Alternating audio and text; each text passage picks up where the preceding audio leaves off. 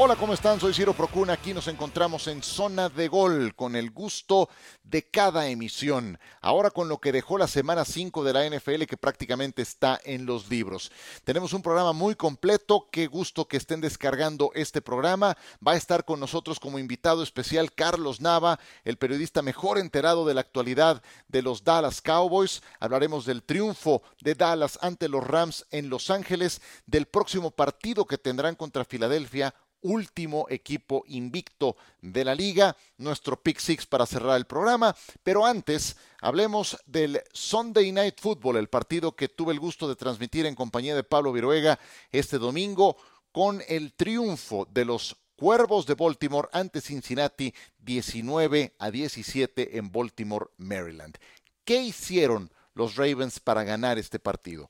En principio, pues tener al mejor pateador de la liga, y que él sea quien te defina el encuentro es una garantía. Justin Tucker pateó cuatro goles de campo, em, uno de 58 yardas en el tercer cuarto, otro de 43 para ganar el partido. Los pequeños detalles en un juego tan cerrado son los que terminan decantando eh, la victoria de un lado. Y Justin Tucker es simplemente el mejor pateador de la liga, es un futuro integrante del Salón de la Fama y no exagero, lleva 61 goles de campo acertados de manera consecutiva en cuarto cuarto o en tiempo extra. Ustedes me dirán si no es este un pateador que tiene sangre fría, que tiene hielo en las venas. Ese es Justin Tucker, un futuro integrante, decíamos, del Salón de la Fama. Pues eh, eh, en él tuvieron a un estupendo activo, ahora que la defensa de Cincinnati dejó a Lamar Jackson en 174 yardas aéreas, que le interceptó un pase y que por la vía terrestre, aunque fue líder de los cuervos, lo dejó por debajo de las 60 yardas. Ahí Cincinnati estaba cumpliendo con un partido competitivo en la defensa. Pero volvemos a lo mismo. Este es un juego o es un deporte de pequeños detalles. Y Cincinnati, en una cuarta oportunidad, y dos yardas por avanzar en zona de gol, así como se llama este podcast, decidieron jugársela. Y está muy bien, me gusta la idea de que su coach eh, quiera ser arrojado, quiera ser alguien que juegue a ganar. Y, estaban teniendo una serie ofensiva muy sólida, llegaron muy, muy profundo al territorio de Baltimore, pero en lo que no estoy de acuerdo es en la jugada que mandó para esa cuarta oportunidad y dos.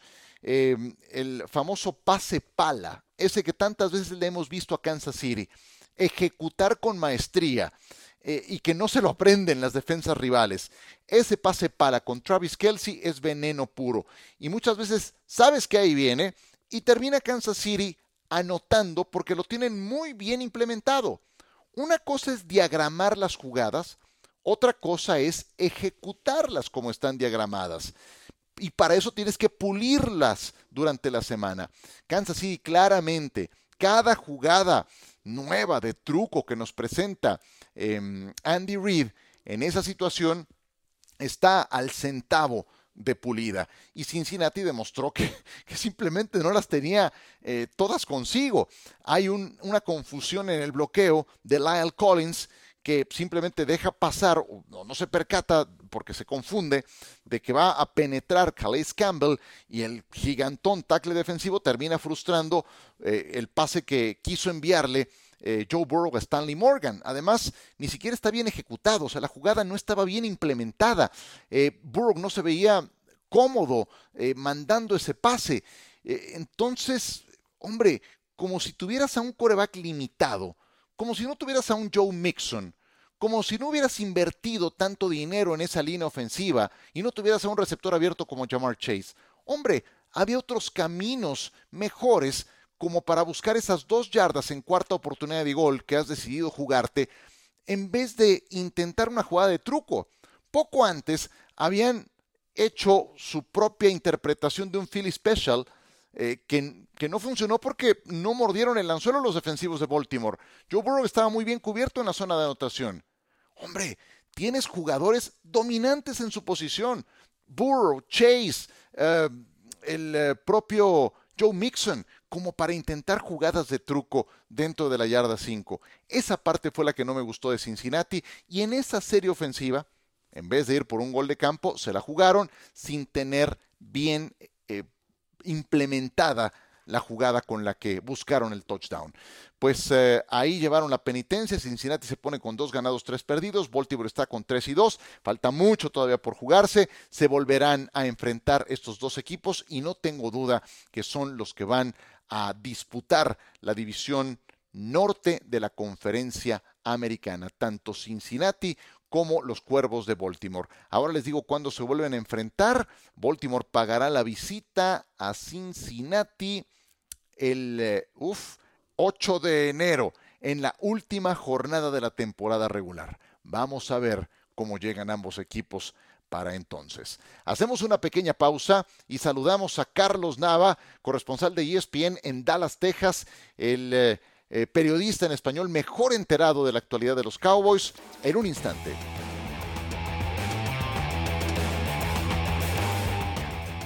Continuamos con ustedes en esta zona de gol y me da como siempre mucho gusto saludar a Carlos Nava, que fue además nuestro invitado en el primer programa de esta nueva temporada, cuando recién comenzábamos con los comentarios previos a la campaña. Un gusto saludarte, Tapa, ¿cómo estás? Bien, Ciro, con el gusto y la verdad no sabía que había sido el primero, pero espero no ser el último tampoco. siempre un privilegio estar contigo. No, yo, yo por mí te tendría más seguido porque, hombre, siempre dan de qué hablar los Cowboys y, el juegazo que viene y el juegazo que dieron el domingo en SoFi, eh, en fin, pero bueno, yo siempre te agradezco tu disposición, tu buena onda para estar con nosotros en este humilde podcast. Desde luego, un gusto tenerte, querido Tapa. Eh, pues eh, los Cowboys están invictos con Cooper Rush, es algo que todos vimos venir, ¿no es cierto?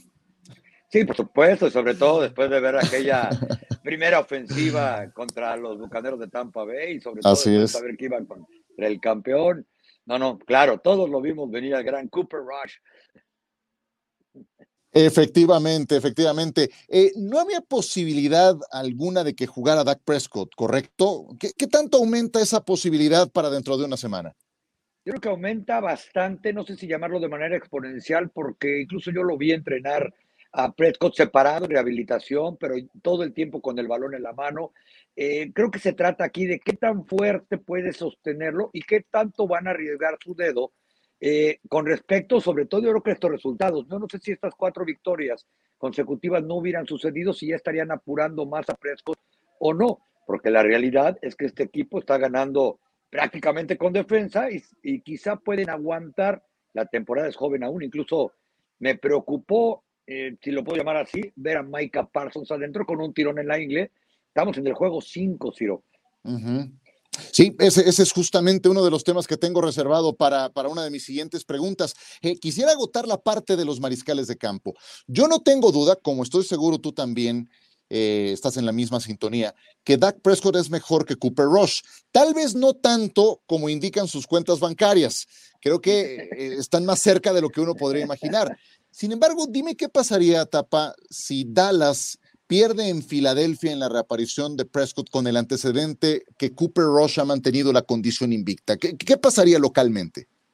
Creo que a reserva de ver cómo sería esa derrota, la presión se le viene encima a Dak Prescott porque sea con lo mínimo al ataque, con que le piden y a veces tiene suerte que no comete errores, pero son cuatro victorias consecutivas que a reserva de ver cómo terminaba el juego de Filadelfia contra Arizona, los podrían poner en el primer lugar de la división. Eso por un lado. Por otro lado, la presión que el mismo Prescott se va a poner, la presión que van a poner sobre Kellen Moore, la presión que van a poner sobre el entrenador Mike McCarthy, porque mucho se habla y no hay que ser un doco para darse cuenta que el sistema ofensivo de Tiny Todd, el que están poniendo con Cooper Rush, y van entonces a cuestionarse si ese es el sistema que deberían de estar usando con Dak, si Dak debería estar adentro, si Cooper Rush, ya con lo del salario, pues ahora resulta que cobra barato eh, Dak Prescott, ¿no? Cada semana incrementa el precio de un coreback, pero sí creo que tienen que ser muy cuidadosos en la manera en que manejan esto, sobre todo para ganar. Al final nadie se va a acordar si ganaron feo o bonito estos cuatro partidos, si tiró cinco de touchdown Cooper Rush, en, en la tabla de posiciones están 4-1. Ese es el punto, justamente. Una cosa es tener presión con marca perdedora y otra muy distinta, tenerla, como lo acabas de decir, con cuatro ganados y uno perdido, que es la marca que tiene el equipo de los Cowboys. De, los cuatro cuartos que eh, vimos este domingo en el partido contra los Rams en SoFi, ¿qué fue lo más convincente para ti?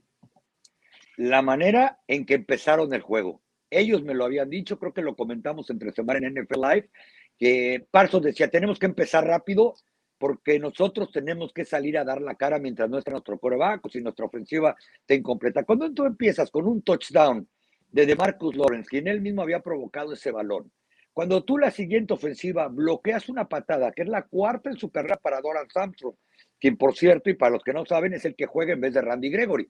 Eh, Randy Gregory, que por cierto tampoco juega en Denver porque otra vez trae problemas de lesiones. Eh, y te dan esa, ese colchón para tomar el balón por primera vez, si eres Cooper Rush, a pesar de que el nuevo centro largo, recuerden que Jay McQuaid está fuera todo el año, eh, puso un mal centro y no anotaron el punto extra, yo creo que eso fue lo que impresionó más. Y si me das la oportunidad de decirte un segundo dato, la manera en que en la segunda mitad contuvieron a Aaron Donald. Los Cowboys lo decían claramente. Todo pasa en Los Ángeles por ver de qué manera defiendes y sobre todo eh, evitas a Aaron Donald pues en la primera mitad lo estaba destrozando, en la segunda lo aislaron o aislaron su ofensiva lo más lejos que pudieron de él. Yo te voy a decir qué es lo que más me sorprende, Tapa, de la defensa, especialmente de Dallas, porque obviamente todo el mundo habla de Micah Parsons, pero no es nada más Micah Parsons. Seguramente es el que está en un escalón más alto, pero uno abajo estará no muy lejos Trayvon Dix. Y también por ahí tienes a Tank Lawrence, si no fuera por tantas lesiones. Y hablas de Doras Armstrong, y hablas también de Leighton Vanderich, que se mantiene por ahí. Y puedes hablar también de Malik Hooker, que logra una intercepción clave al final. Hoy la manera en la que le pegaron a Matthew Stafford es sobresaliente. O sea, no nada más frenan a sus rivales, los castigan, los golpean y los dejan con mucho dolor. Es, es un peligro esta defensa. No, y si le sumas que hoy regresó, pero como si nunca se hubiera ido Jaron Kears, desapareció corredores y desapareció a las cerradas. El safety que llegó por un millón de dólares hace un año a Dallas, recién había tenido una lesión y que nadie sabía que existía y tú mencionas a Parsons, yo creo que está bajito de Parsons lo que hace Jaron Kears jugando diferentes posiciones.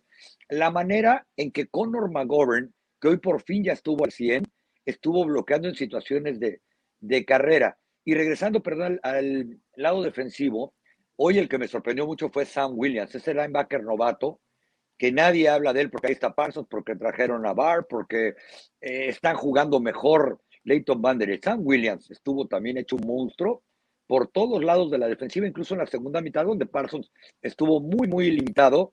Sam Williams se encargó de que nadie se diera cuenta. Carlos Nava con nosotros en esta emisión de Zona de Gol. Micah Parsons cerró este partido contra los Rams con dolor. ¿Qué tan preocupante puede ser esa dolencia que tiene? Yo creo que mucho. La verdad es que después de ver la ofensiva de los Rams, sigo sin entender que lo estuvieran metiendo, aunque fuera nada más en tercer down. Cierto, a lo mejor ahorita en la conferencia de prensa el coach McCarthy va a decir, ok, pero en dos terceras oportunidades nos dio el juego, porque primero fueron dos capturas ya con lastimado del hombro, de la ingle, perdón, y las dos terminaron en entrega de balón prácticamente, la última pasilla del partido, y en la intercepción de Malik Hooker, él era el que le estaba pegando a Matthew Stafford. Yo creo que eh, esta defensiva no puede ser lo mismo sin Micah Parsons. Van a Filadelfia, va a haber que jugar con mucha velocidad porque Jalen Hurt se mueve muy rápido ya sea cuando pasa y trata de eludir tacleadores atrás de la línea o cuando decide correr. Micah Parsons es el jugador más rápido que tiene los Cowboys sin balón en las 40 yardas. Entonces ahí es donde yo creo que una ausencia o una lesión del puede ser grave. Seguramente no va a entrenar toda la semana y habrá que esperar el, el reporte. En esta división este de la Conferencia Nacional, que por años fue la peor de toda la liga, los gigantes le ganaron a los Packers. Los Eagles son el último equipo invicto. Washington, bueno, Washington es el que desentona, pero Dallas ahora con el quarterback suplente gana cuatro de manera consecutiva. ¿Cómo ves la transformación que ha tenido la división este de la Nacional, Tapa? Yo creo que la diferencia se llama cocheo. Hay que reconocer, Mike McCarthy debe ser el único entrenador en la historia que había ganado una división limpiándola, que ganó 12 partidos y que arrancó en la silla caliente, ¿no? Por todo el contexto que arrastran los Dallas Cowboys. Si vemos cómo está cambiando la división, creo yo que los tres equipos que van ahorita ahí caminando, eh, están mucho mejor dirigidos, se están adaptando a las circunstancias. Hay que tomarlo con calma. El de los gigantes hoy fue yo creo que su primer triunfo de calidad. Eh, Filadelfia tiene un equipazo y está bien dirigido. Creo que Dallas ha tenido que adecuarse a las circunstancias de Cooper Rush. Reitero, de nada más no me eches a perder lo que hace la, defensiva y de lo demás ya estuvo, ¿no? Además, yo creo que sus compañeros también se lo dicen ahí y ha tenido algo de suerte, pero hay que darle crédito a veces como nos comemos a veces a McCarthy, a Kelly Moore, de lo que pues están haciendo y administrando sus recursos de una manera, ¿no? sobrevivieron también a la espera de que llegara Michael Gallup. Hoy Gallup y Sid Lamb soltaron dos pases que pudieron haber hecho el marcador menos este, complicado hasta el final, pero al final los coaches de esta división han mantenido a sus equipos en galope y habrá que verlos. Esto va empezando y reitero, creo que los gigantes, salvo Green Bay y Dallas, el de ahora y probablemente el de Bengals han sido dos triunfos de calidad muy, muy fuertes. Es, increíble cómo cambia el discurso en torno a los Cowboys de un mes a la fecha, de verdad, es eh, auténticamente contrastante y me incluyo eh, en, esas críticas feroces al equipo, ahí estuve yo y hoy simplemente ha pasado lo inesperado y están en, eh, pues en la lucha con la guardia arriba. Una última pregunta, Tapa, aprovechando que estuviste pendiente del partido completo, los Rams. Stafford cerró con dolor en esa última intercepción, en ese último balón suelto. Fueron cinco capturas. Perdí la cuenta de los golpes, creo que fueron 15, 16 al final. La línea ofensiva es una miseria. Fuera de Cooper Cup no hay otro jugador dinámico que pueda hacer algo importante en la ofensiva. ¿Qué le espera a los campeones? Yo creo que esa va a ser la pregunta de los 10 mil, porque como están no pueden competir, ya no digamos con San Francisco, que vimos cómo les pasó por encima la semana anterior. Los Cardinals, a pesar de que son inconsistentes, tienen mejor. Y yo creo que se tendrían que preocupar también del pobre nivel de juego de Matthew Stafford. Lo voy a decir con todas sus palabras, ¿no? Un tipo como él que ganó el Super Bowl, y eso me lo decía Parsons en la semana, dice, a un ganador del Super Bowl, por sí mismo esperas que haga jugadas que hoy no hizo Matthew Stafford puso muchos pases inconsistentes, eh, por momentos dudó mucho a la hora de soltar el balón y creo que este equipo, afortunadamente para todos llegaron con marca de 2-2, va a estar en la pelea y en la conversación hasta el final, a la espera que vayan regresando, pero los entrenadores tienen que empezar a ponerse las pilas eh, y darse cuenta que no pueden ganar lanzándole solamente a Cooper Cup y no pueden ganar únicamente dependiendo de Aaron Donald y Jalen Ramsey. En descargo de ellos a la defensa, todo el perímetro está, está lastimado fuera de Jalen Ramsey. Tienen a dos linebackers lastimados y la línea ofensiva, eh, rueguele a Dios Matthew Stafford, que algún día se recuperen sus tackles, ¿no? Porque, y sus, guardias, porque hoy vimos mando poder, pero sí, reitero, se tiene que preocupar de la mala ejecución del coreback de los Rams, orgullo de Dallas, por cierto. Efectivamente, y compañero de colegio de Clayton Kershaw, ¿no es cierto? De Clayton Kershaw, él fue eh, coreback campeón estatal en Highland Park, donde viven los que realmente tienen billetes y donde apenas hace cinco años el nieto de Jerry Jones fue el siguiente campeón estatal. O sea, los últimos han, han sido Matthew Stafford y el nieto de Jerry muy cerca de donde tiene su centro de operaciones, Carlos Nava. Decía hace un momento que era la pregunta de los 10 mil, la intervención de los 10 mil ha sido la que acabamos de tener con mi querido Carlos Nava. Te mando un abrazo, mi querido Tapa. ¿Dónde te puede seguir la gente? Twitter, arroba tapanada, Nava, perdón, Instagram, arroba tapanava, ESPN. Ahí estamos y siempre un privilegio, mi querido Ciro. Al contrario, el privilegio es mío. Muchísimas gracias a Carlos Nava. Nosotros seguimos en esta zona de gol.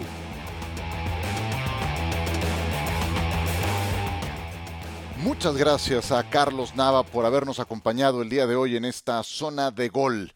Y vamos a concluir esta emisión con nuestro Pick Six, los seis puntos más importantes de lo que ha dejado esta jornada. Y ya que hablamos ampliamente de los Cowboys, hablemos del próximo rival de Dallas. Tendremos un Sunday Night Football por la pantalla de ESPN fascinante.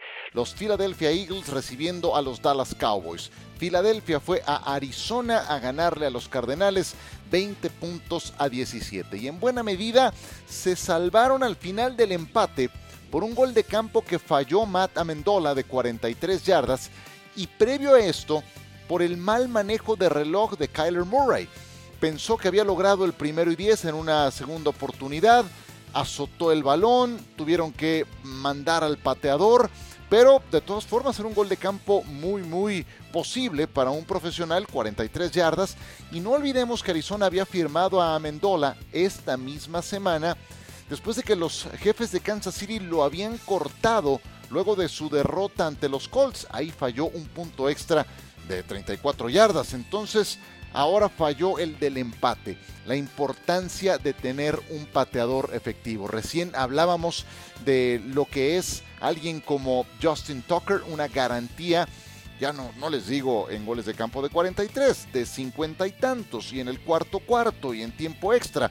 Simplemente los Cardinals no lo tienen, como tampoco tuvieron el cocheo ni el manejo del último minuto del partido como para pensar en dar la voltereta o empatar el partido contra Filadelfia. Pero bueno, eso no es culpa de los Eagles que volvieron a hacer lo necesario y que son el último equipo invicto de la liga, con un Jalen Hurts que tiene muchas herramientas para ganar, corre muy bien el balón, en total como equipo 33 acarreos, 15 de Hertz, 15 de Miles Sanders y otra cosa que hace muy bien este quarterback es la ejecución del pase pantalla. Completó 12 de 14 intentos de esta naturaleza.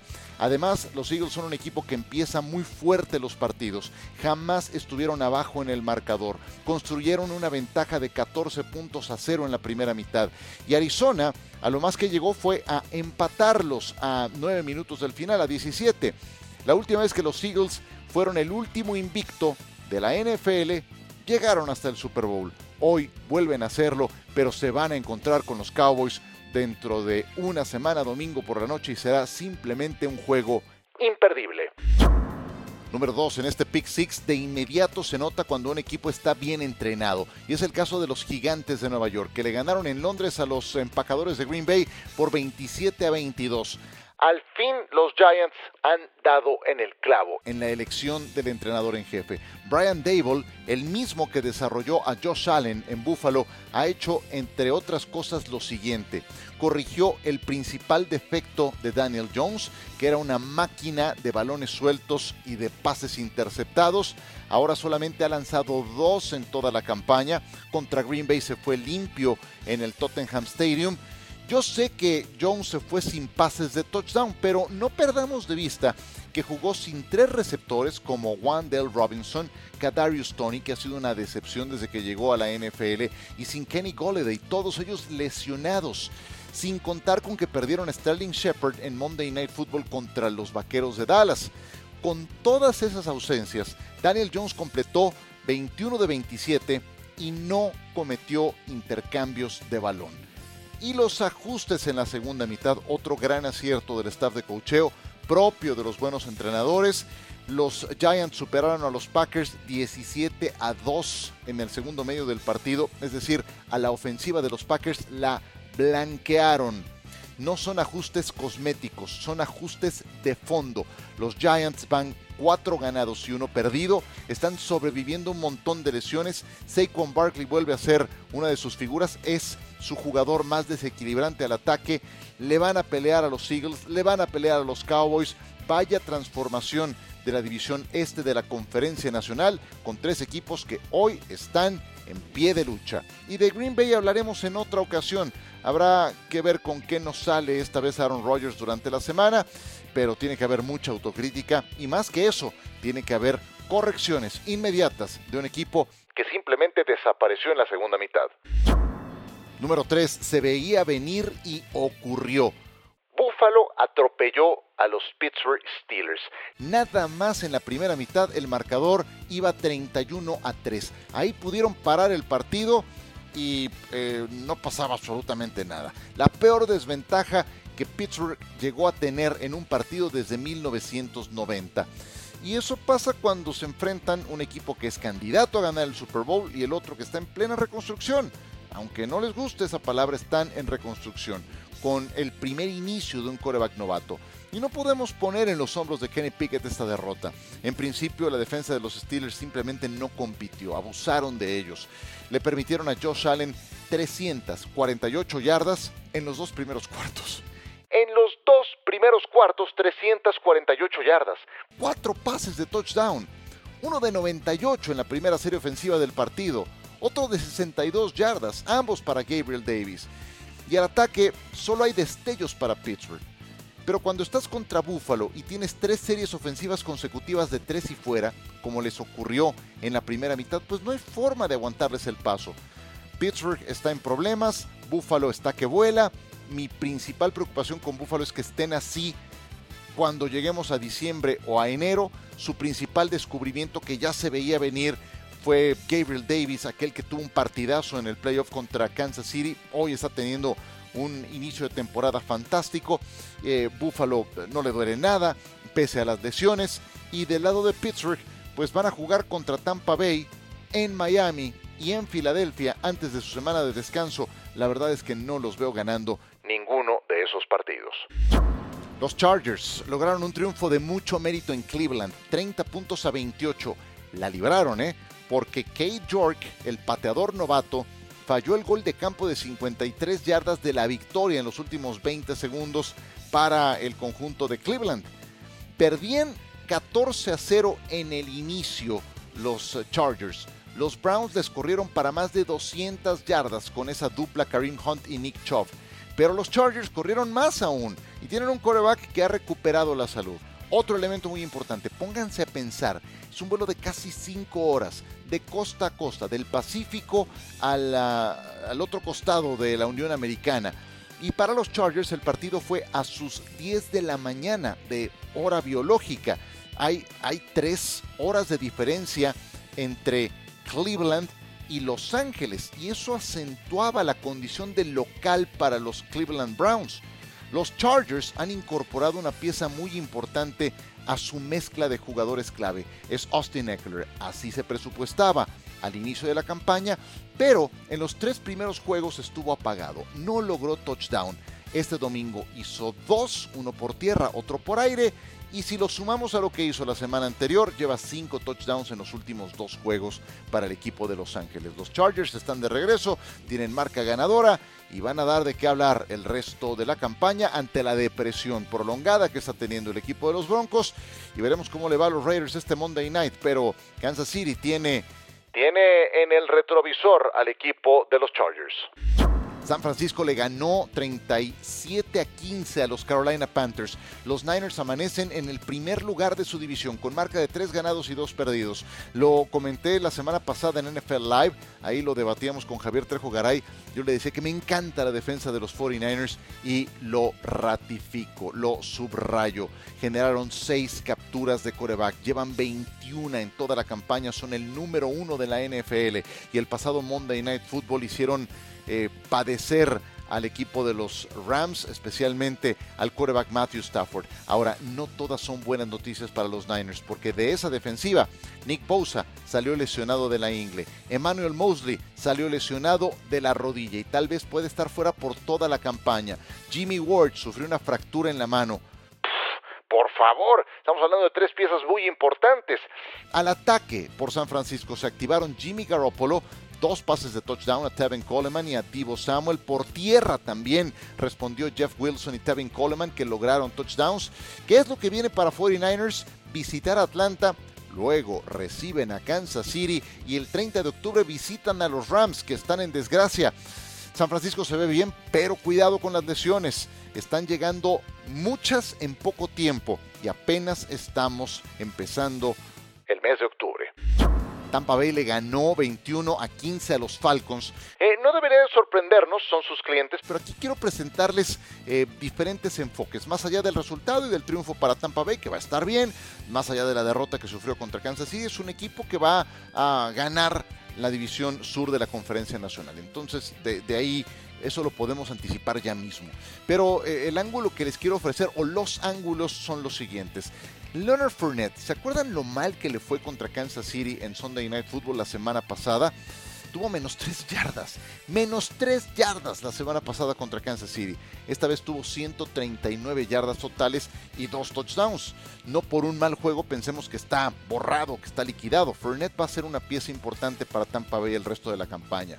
Los Bucaneros llegaron a ir adelante en el marcador 21 a 0 en el tercer cuarto. Atlanta se llegó a acercar a una anotación en el cuarto cuarto. Atención con eso, porque no todos van a ser eh, como Atlanta al final. Y lo más polémico de este partido, cuando los Falcons habían frenado a los Buccaneers en una tercera oportunidad ya en el cuarto periodo, iban a recuperar la pelota, habían frenado al eh, ataque de Tampa Bay.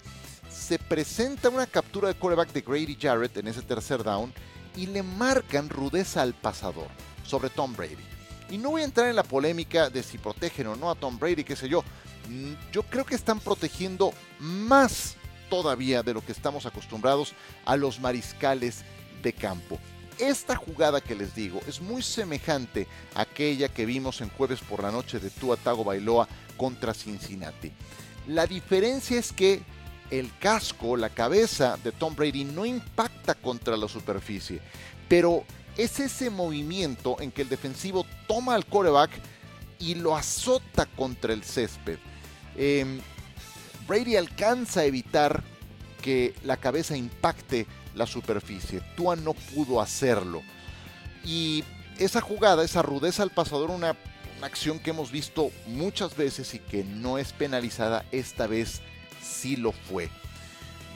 Creo que es para tenerla muy presente y especialmente los jugadores defensivos, porque creo que van a estar especialmente eh, quisquillosos los árbitros al momento de marcar ese tipo de jugadas.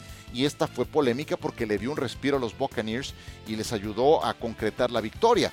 Pero, insisto, van a ser más rigoristas en el cuidado al coreback y también en el protocolo de conmociones. Pregúntenle a los Dolphins. Hay que ver lo que le pasó a Jacoby Brissett de Miami, al que no le dieron luz verde en el juego contra los Jets para regresar y tuvieron que jugársela el resto del partido los Delfines con su tercer mariscal de campo y así les fue en su visita a New Jersey.